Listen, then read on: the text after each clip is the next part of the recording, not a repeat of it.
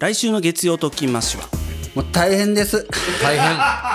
大変特だと勤マッシュ大変だな、確かにむずいのはわかる俺もむずい、んそれは、ずっとみんな同級生やしさ、はいはいはいうんこれ何を月曜の朝 から俺らは喋るようになって話ですけど月曜の朝の土足で入ってくるでごめんこの俺のお前とナイナイ気持のちに関係性について、うんお一方的なねよくさよくさなんで誰でも言えばいやエグザイルのはいは誰いそれ、あのー